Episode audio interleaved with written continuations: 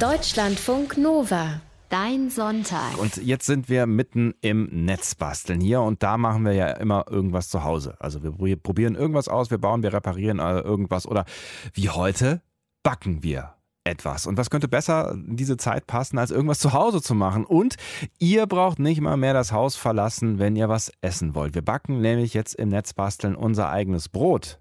Netzbastler Moritz Metz ist zum Brot-Nerd mutiert. Moin Moritz. Naja, hallo Sebastian. Wir sind nicht ganz zum totalen Nerd, da gibt es ganz, ganz, ganz andere Kaliber tatsächlich. wir werden jetzt, jetzt gleich überprüfen, was dein Nerd-Status angeht. Wir sind jetzt gerade ja, okay. quasi bei dir zu Besuch in deiner Küche in Berlin. Sag ja. doch mal genau, was wir heute vorhaben. Ja, also wir ähm, reden heute über Sauerteigbrot, nicht Hefeteigbrote und ich werde auch verschiedene Versuche äh, machen hier. Das Timing muss man mal gucken, ob das alles perfekt aufgeht, mhm. aber hier ist auf jeden Fall eine richtige Backstube. Mein äh, Ofen, mein Herz, der bollert gerade auf Hochtouren und ich hole genau jetzt ähm, ich hoffe, es ist noch nicht verbrannt, äh, aber auch schon fertig. Mein erstes Roggen-Sauerteig-Bauernbrot aus dem Ofen. Ja. Es ist hier offen oh, und mir schlägt eine große Hitze ins Gesicht und ähm, das sieht ziemlich gut aus. Ich berichte gleich später davon. Das lege ich jetzt raus. Wie riecht um denn? Ich will, ich, ich will, den Geruch erleben. Ja, warte, warte, warte ich muss es nochmal.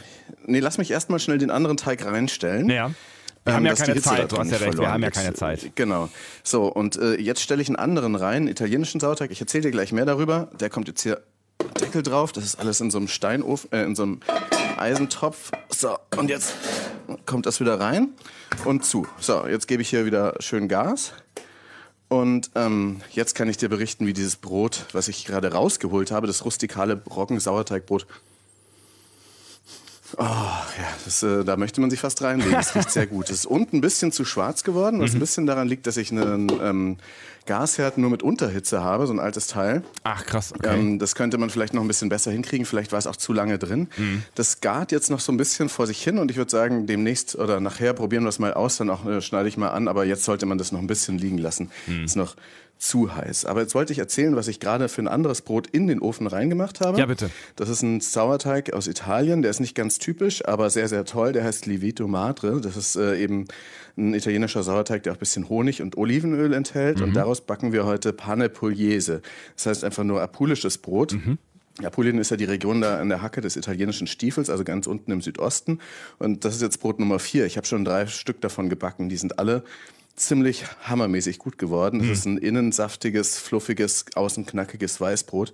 Ich habe fast nie ein besseres gegessen, aber eins nach dem anderen. Okay, ich meine, äh, ich höre schon raus, äh, vielleicht nicht Brot-Nerd, aber Brot-Fan bist du auf jeden Fall und äh, damit bist du ja nicht alleine, weil Brot ist ja wirklich schon irgendwie das Lebensmittel schlechthin, gerade ja. hier bei uns in Deutschland. Ne? Also warum stehen wir eigentlich alle so auf Brot? Ja, Brot ist hier tatsächlich nicht äh, wie anderswo nur eine Sättigungsbeilage, sondern wirklich Hauptmahlzeit und auch Kulturgut. Und das hat Gründe, weil Brot ist erstens schon immer gut konservierbar gewesen, unkompliziert schnell zubereitet, nur irgendwie aus dem Brotkorb holen oder aus der aus der Tasche und, äh, oder, und dann schnell eine Butter, eine Butter draufschmieren, schmeckt fantastisch. Mhm. So eine deftige Brotzeit war auch schon immer so ein Fixstern im Arbeitsablauf von Menschen, die hart arbeiteten, dann äh, ist es einfach auch relativ lange nahrhaft. Dann ist es ähm, auch traditionell einfach herzustellen. Man kriegt es mit regionalen Zutaten hin und mhm. das ist dann auch wieder ein Deutschlandgrund. Da gibt es einfach eine große Vielfalt von Böden in Deutschland und dadurch Getreidearten, die in anderen Ländern einfach fehlen. So auf der Schwäbischen Alb wächst gut Dinkel oder so. Ja? Mhm. Und dadurch entstehen viele sehr regionale Brote. Ähm, und deswegen ist eben Deutschland das Land mit den meisten Brotsorten weltweit. Und wenn du irgendwohin auswanderst, brauchst du nur eine deutsche Bäckerei gründen und wirst wahrscheinlich instantly reich damit. ähm, unser täglich Brot gibt uns heute, das ist ja sogar ein Vater unser, es ist also auch in der christlichen ja. Kultur tief verankert. Man sieht auch diesen Brauch, das ist wie so eine Metapher fürs Leben, Lebensnotwendige. Wenn Menschen, die frisch in eine Wohnung eingezogen sind, ne, dann, oder wenn auch die geheiratet haben, schenkt man denen gerne so ein neues Brot, ein Brot und Salz dazu. Mhm.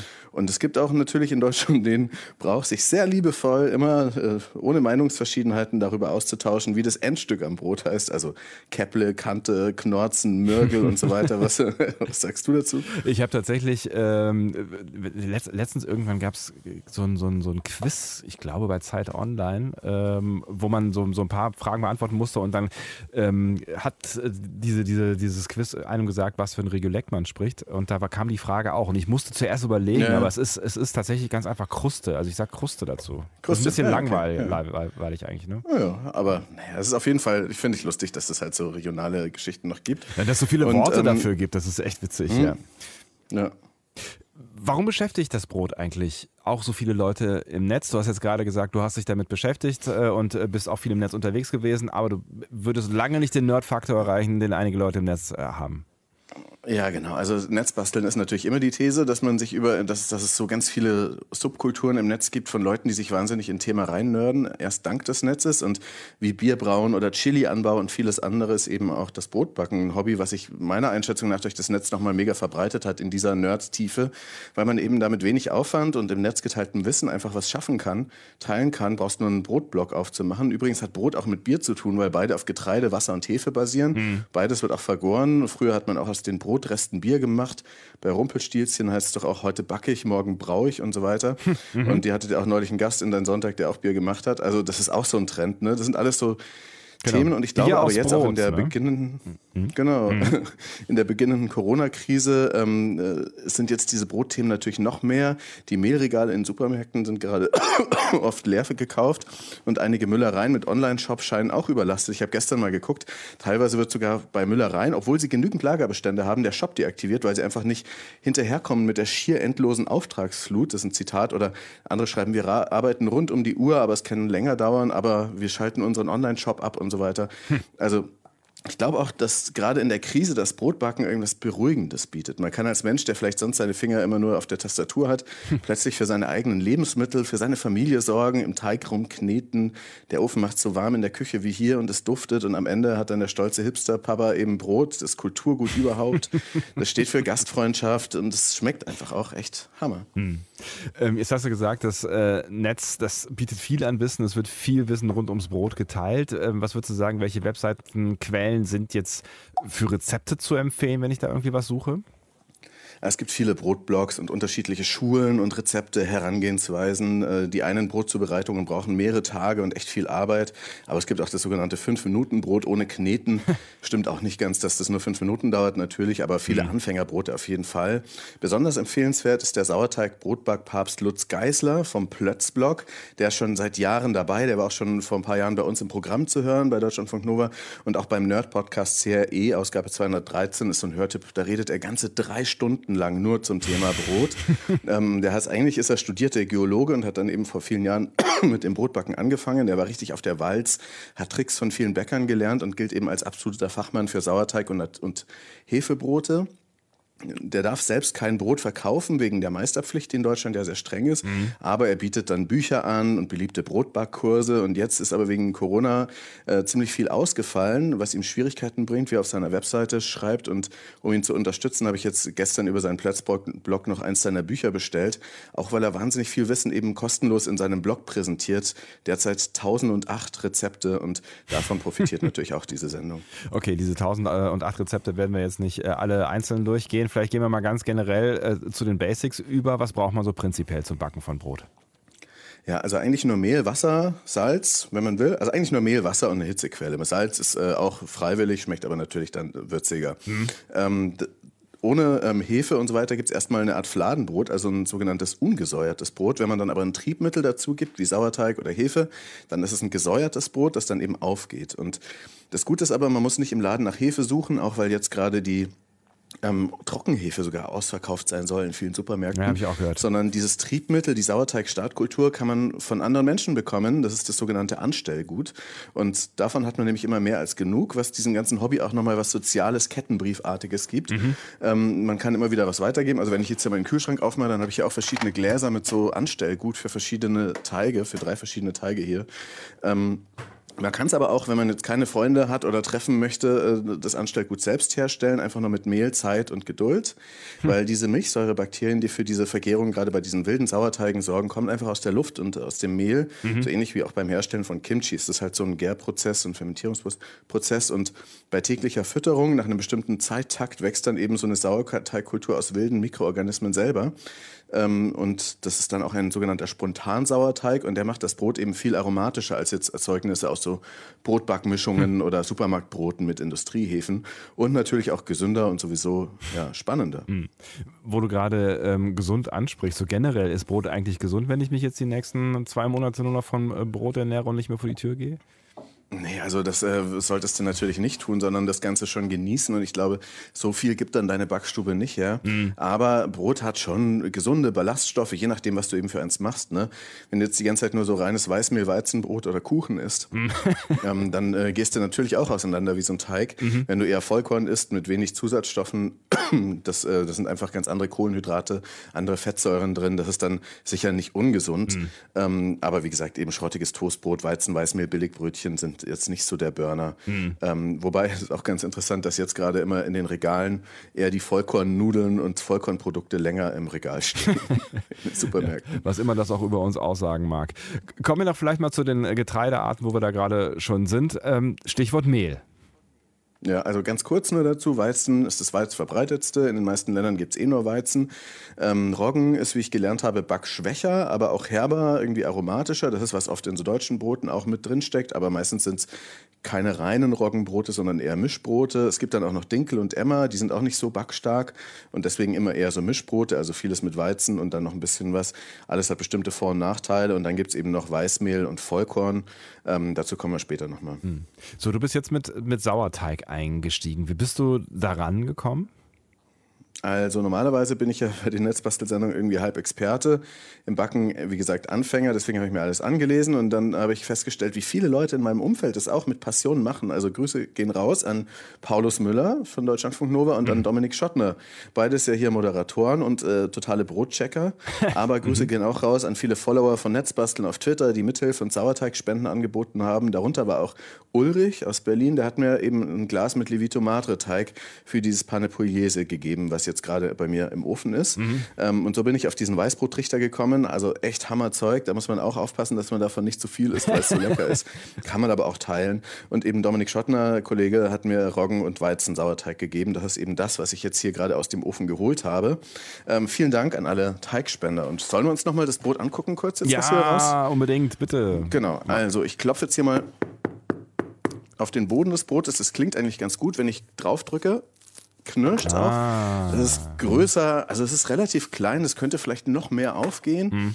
Aber ähm, es sieht schon echt aus wie ein sehr leckeres Brot aus dem Laden. Und jetzt nehme ich mal mein Brotmesser und schneide auf. Es knackt auf jeden Fall schön. Oh, und dieser Duft ist der Hammer schon mal.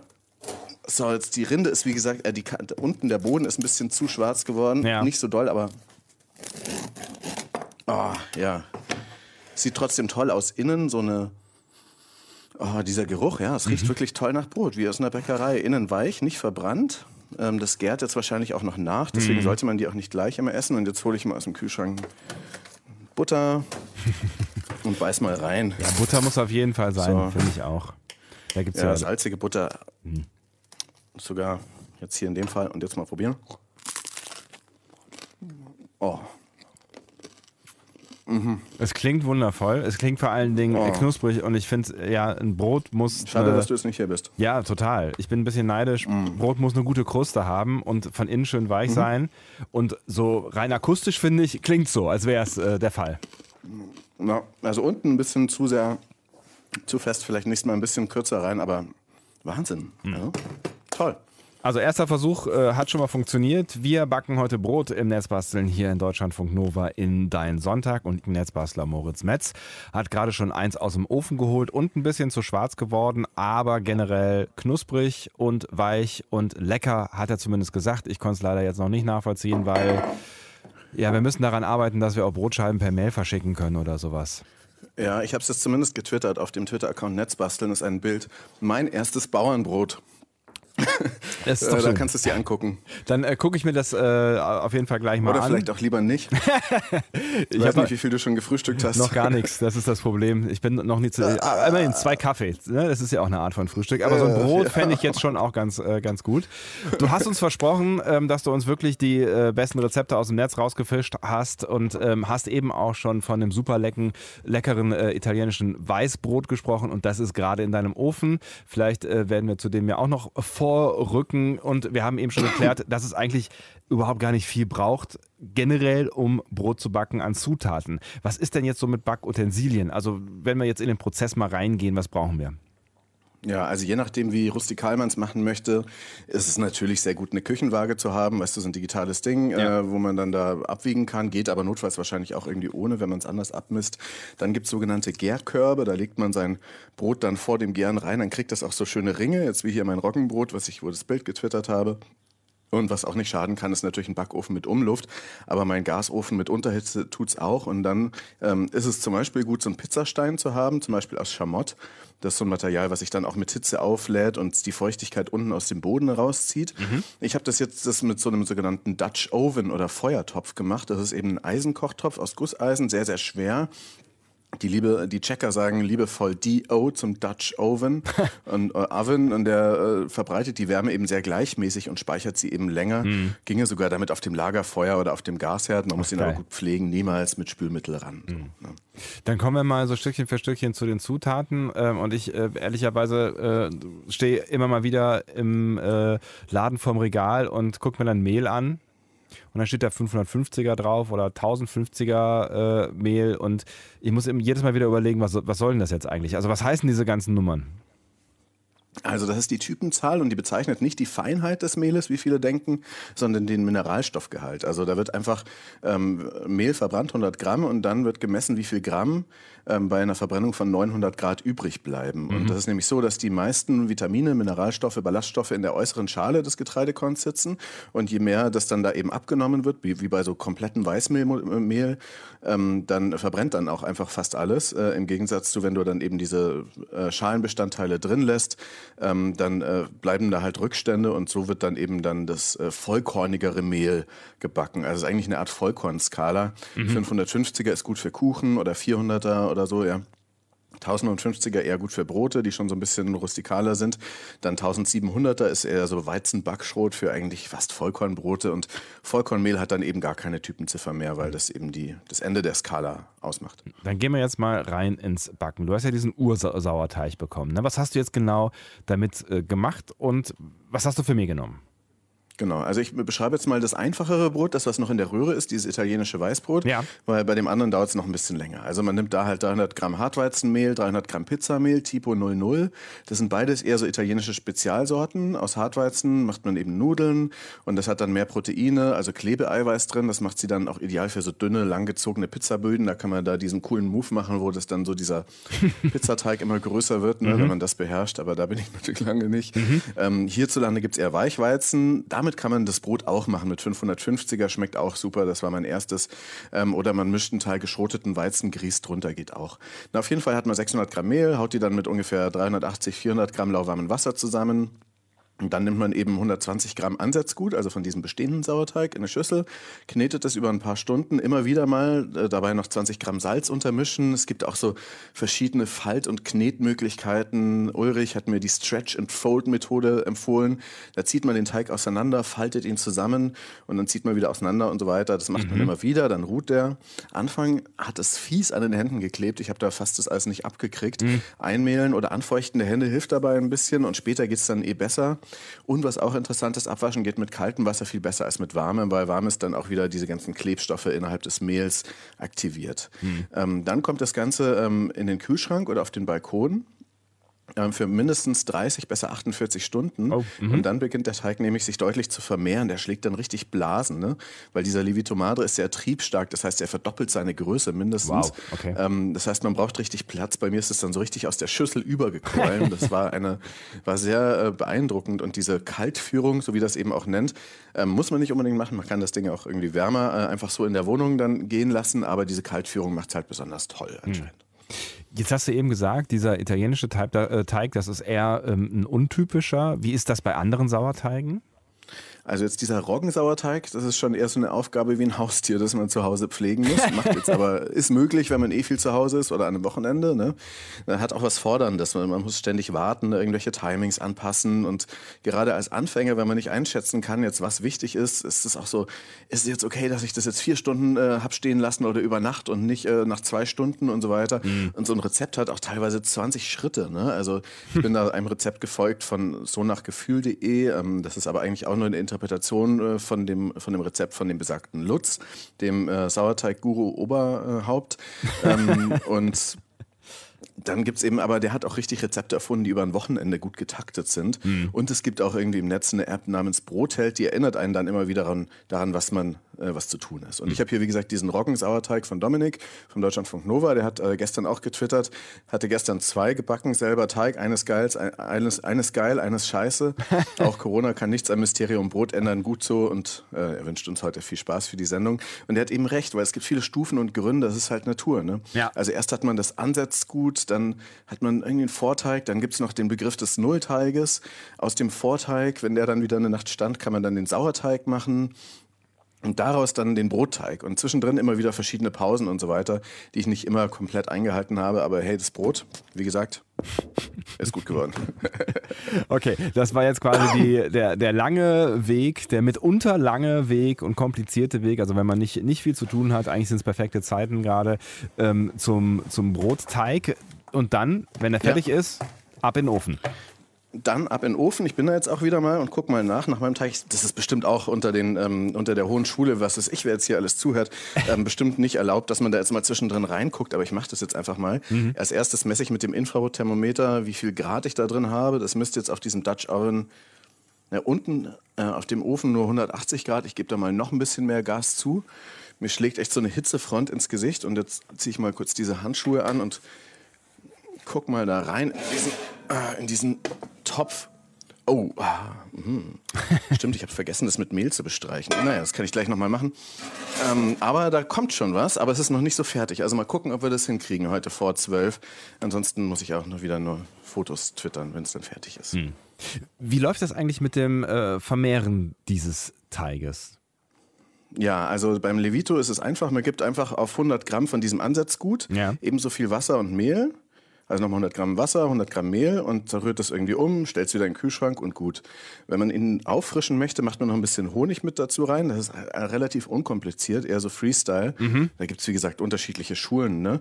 Ähm, diesen Sauerteig, äh, da macht man ähm, eigentlich, wirft man den jede Woche weg, hebt immer nur einen Teelöffel auf und der impft dann wieder das neue Ansatzgut. So Ach, krass. Ist, okay. Vielleicht ist Impfen auch erst das Wort für den nächsten Schritt, wo man dann den äh, Vorteig oder Sauerteig macht. Aber ähm, da haut man dann viel weg. Deswegen ist es eigentlich, hat jeder Mensch, der Sauerteig im Kühlschrank pflegt, immer genügend Kapazitäten davon auch weiß, weiter zu verschenken. Hm, Deutschlandfunk Nova hier. Ihr hört deinen Sonntag und wir sind im Netz basteln. Einfach mal zu Hause bleiben. Viele Optionen gibt es ja im Moment eh nicht. Und ein Brot backen machen offenbar gerade viele Leute oder den Plan haben vielleicht viele Leute weil die Mehlregale in Supermärkten sind gerade häufiger mal leer. Aber Moritz hat noch ein bisschen Mehl abbekommen und hat tatsächlich auch schon ein Brot heute Morgen gebacken und ein zweites im Backofen. Ähm, das erste eher so eine äh, Vollkorngeschichte, das andere jetzt hier ein italienisches Weißbrot. Und ähm, Moritz, es braucht noch einen Moment, ne? Äh, ich habe gerade noch mal reingeschaut und ein bisschen Mehl drüber gestreut. Ja, das braucht noch ein bisschen länger, als wir jetzt hier Sendezeit haben. Aber ich habe die letzten Tage ja schon mehrere davon gebacken und eigentlich, wie gesagt, du kannst ganz froh sein, wo du heute noch nicht gefrühstückt hast, dass ich jetzt nicht mit dieser mega Geschmacksexplosion. Das hat was säuerliches und was ein bisschen nach Weißwein und ist irgendwie total wie so ein Kissen, in das man sich reinlegen möchte und draußen diese Kante. Also das ist wirklich sehr, sehr toll. Ähm, und da kann ich nur empfehlen, sich äh, auch mal sowas, wenn man jetzt Zeit hat, auch mal Brot zu backen. Man kann sich auch diesen Levito Madre Teig selber herstellen oder eben jemand finden, der den hat. Da gibt es ungefähr vier verschiedene Möglichkeiten, an den ranzukommen. Okay, das hast du auf jeden Fall ähm, gut verkauft wenn, äh, ne? also ich habe jetzt auf jeden Fall große Lust, da mal reinzubeißen. Wie ist denn das jetzt eigentlich, wenn, ne, du hast eben gesagt, äh, als du das andere Brot aus dem Ofen äh, geholt hast, ähm, nicht, nicht sofort essen, obwohl du schon mal reingeknuspert hast, ähm, das ist nicht gut. Also wenn das Brot gerade aus dem Ofen kommt, heißt es ja auch immer, sagt man Kindern zum Beispiel gerne, nicht essen gibt mhm. Bauchschmerzen. Ist da was dran? Ja, also ähm, Nein, jein. Also die These kommt anscheinend aus der Nachkriegszeit oder aus der Kriegszeit, als es wenig Essen gab und ähm, dann wurde das halt Kindern schon angefangen zu erzählen. Das Ding ist einfach, warmes Brot schmeckt noch mal viel besser, deswegen toastet man sich ja auch. Ja. Und ähm, wodurch man gleich gerne viel zu viel davon isst und auch nicht so viel ähm, übrig bleibt, Ja. Na, eben Nahrungsknappheit und so weiter. Man kaut aber auch nicht so gut und dadurch gart es eventuell im Bauch noch weiter und davon kriegen tatsächlich manche Leute auch Bauchweh. Wenn man das aber nur ein bisschen und gut kaut isst, äh, dann äh, sollte das eigentlich kein Problem sein. Also wenn man dann genießen. warmes Brot aus dem Ofen isst. Genau. Entspannt. Sollte man genießen, eh immer. ja. Ist wie mit allem in Maßen genießen. Sehr gut.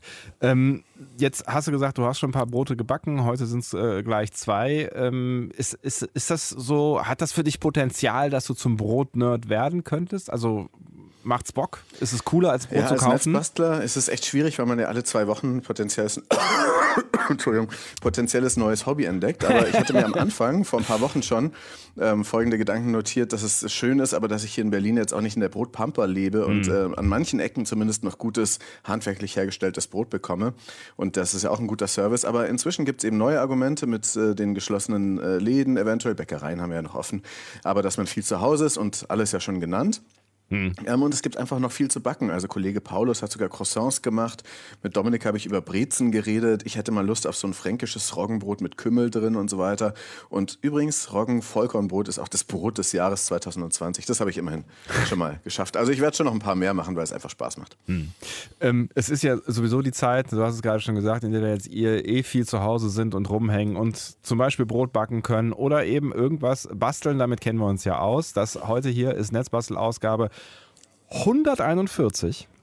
Und das bedeutet auch, dass es auch äh, noch 140 andere Sendungen gibt, die man sich noch anhören kann. Wenn man jetzt so ein bisschen Zeit hat und vielleicht auch ähm, zu Hause mal ein bisschen was basteln möchte, beschäftigungstherapiemäßig, was würdest du da empfehlen, Moritz?